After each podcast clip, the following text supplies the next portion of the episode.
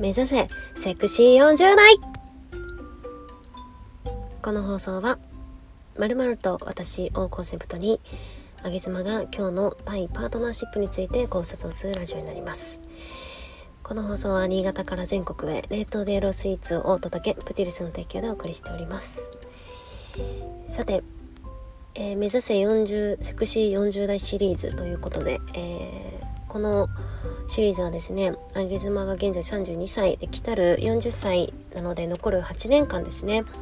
えー、どのように、えー、過ごしていけば40歳に突入した際にセクシーな女性になれるのだろうかというところで、えー、いろいろと体や脳みそ自分自身と向き合っているのでその抗う光景を横目でちらっと見ていた見ていていただきたいなと思って放送しております。えっとですね、いろいろと、ま、過去にお話をしてきたのは、膣のお話、それから、えー、乳首のお話 なんかもしてきたんですけれども、今日はね、ちょっとまたテイストが変わって、あの、寝つき、寝つき問題、話したいんですよね。なんかあの、20代の頃って結局寝なくても全然活動でき、活動できたんですけど、30代に突入してあでねあの妊娠出産してで出産してまあ子供が2歳ぐらいになるまでもなんか自分の中ですごくこう何かが出てアドレアドレナリン的な何かが出ていてですごく活動はできてたんですよ。それこそ寝つきが悪くても睡眠時間が短くても活動できてたんですけどどうやら最近ねうーんちょっとそれができなくなってきた。なんか寝つきが悪い時。例えば私はまあ大体夜10時には寝るんですけど早い時で9時ぐらい寝るんですよ。でじゃあ9時に寝ようと思ってお布団入るじゃないですか。で目つぶってこう寝ようとした時にあの明け妻の夫ちゃんっていうのは目つぶったらすぐ寝れる人で。だからもうどこでも目つぶったら寝れるんですよ。魔法みたいなんですよ私からしたら。なんかこの人どこにいても目さえつぶりゃ寝れるんだなと思って。それすっごい羨ましいんですけど。私はそうじゃなくて基本的に昼寝もあまりできない方だし夜も結構自分をコントロールしないと眠れないんですすぐ。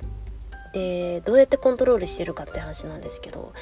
えっとね最近すごくあこれ結構すぐスンって寝れるなって思うのはアロマですね。えっとドテラドテラ社っていうドテラっていうメーカーのアロマをえっと友達のね音声配信仲間から買わせていただいてでそれがまあ過去一でしたね。あもうねなんかうん今まで自分が使ってたアロマってアロマじゃなかったんだなっていうね。なんかどうやらその市販で売ってるいわゆる簡単に手に入るあの無印良品とか、えー、まあ、そういった類のアロマっていうのはあれねなんかカテゴリー雑貨って言われるみたいですね。だから全然アロマとそもそも違うっていう話でした。そのまあそのアロマがほんすごくよくってで私は結構まったりした重めの香りのが好きなんですけどそれをこう手首にねちょっと塗るんですよ。両手首にこう塗って手首同士でこうスリスリしてでスリスリするともう香りがファーって香ってきてまずそこでいい気持ちになるじゃないですか。で、えっと、それを私の気に入りは、えっと、今もう冬で寒いんで布団を全部こう頭の先まですっぽりかぶるんですよ。布団の中に全部自分が入るんですよ。で密封してその空間にするとその手首から香る匂いが充満するわけですね。これが本当に気持ちいい。そしてですよそして私はその手首をえーと、鼻の方に近づけて要はこう匂いを嗅ぐスタイルで目つぶるとこれ結構ねすぐ寝れるんですよいつも。でもなんかねこれはでも結構注意しないといけないのがあってオレンジとかなんかその柑橘系パッてくるようなやつはちょっと逆に目が覚めちゃったりするからやっぱ重めのなんかまったりした長く続くような香りああいうのをなんかこう手首につけて手首の匂いを嗅ぎながら寝るっていうのは最近結構あこれすぐ寝入りできるなっていうのを一つ思いました。であとはねあのお世話になってる社長さんに聞いた話なんですけどその社長さんもやっぱ日中すごいアドネアドレナリンが出てガーって仕事するんですよ。でまあ夜まで仕事する方だからそのそのモードでいきなり寝るっていうのがやっぱ難しいみたいでねすごい私の気持ちわかるんですけどで特にあげ妻なんかは、まあ、昼間仕事してで発信活動もして育児とかもやってるから究極ねそのよし寝るぞってなんか気合入れてそれこそ一つの仕事じゃないけど 寝るっていうのも仕事にしないとなんかこうゆったりリラックスして徐々に徐々に寝るっていうのがね本当に無理なんですよね。だって子供の寝かしつけもなんかギャーギャー言ってる中一人ずつこう寝かしつけしてとかさやってるとさリラックスしようがないもんね。とかっていうのねあのいろいろ思ったりしてでまあその社長さんに聞いた話はあの寝る1時間前ぐらいかな。遅くても寝る1時間前ぐらいにガーッと外走るんですって。でなんかもう息がハーハー上がるぐらいまで走って。要はそれぐらいまで走るとあの脳みその中で考え考え事ができなくぐらいできなくなるぐらいまで走るんですよ。そうするともうハーハー言うしかないから息を吸うしかできないから そうするとまず一旦その思考がストップされると。で思考ストップして走って息上がってそれからお風呂に入ってゆったりリラックスモードに入りそうすると考え事もしない体も温まるその流れで寝るんですって。だね本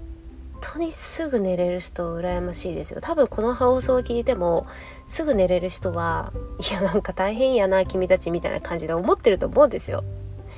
でもね我々からしたら寝入り寝入りしづらい族からしたら本当に目つぶって寝れるっていうのはそれだけでね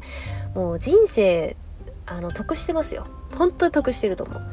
だって私なんてひどい時2時間ぐらい寝れないからね。2時間寝れなくてだ9時にお布団入っても2時間寝れないから11時まで生き地獄ですよなんかただ目だけつぶってる時間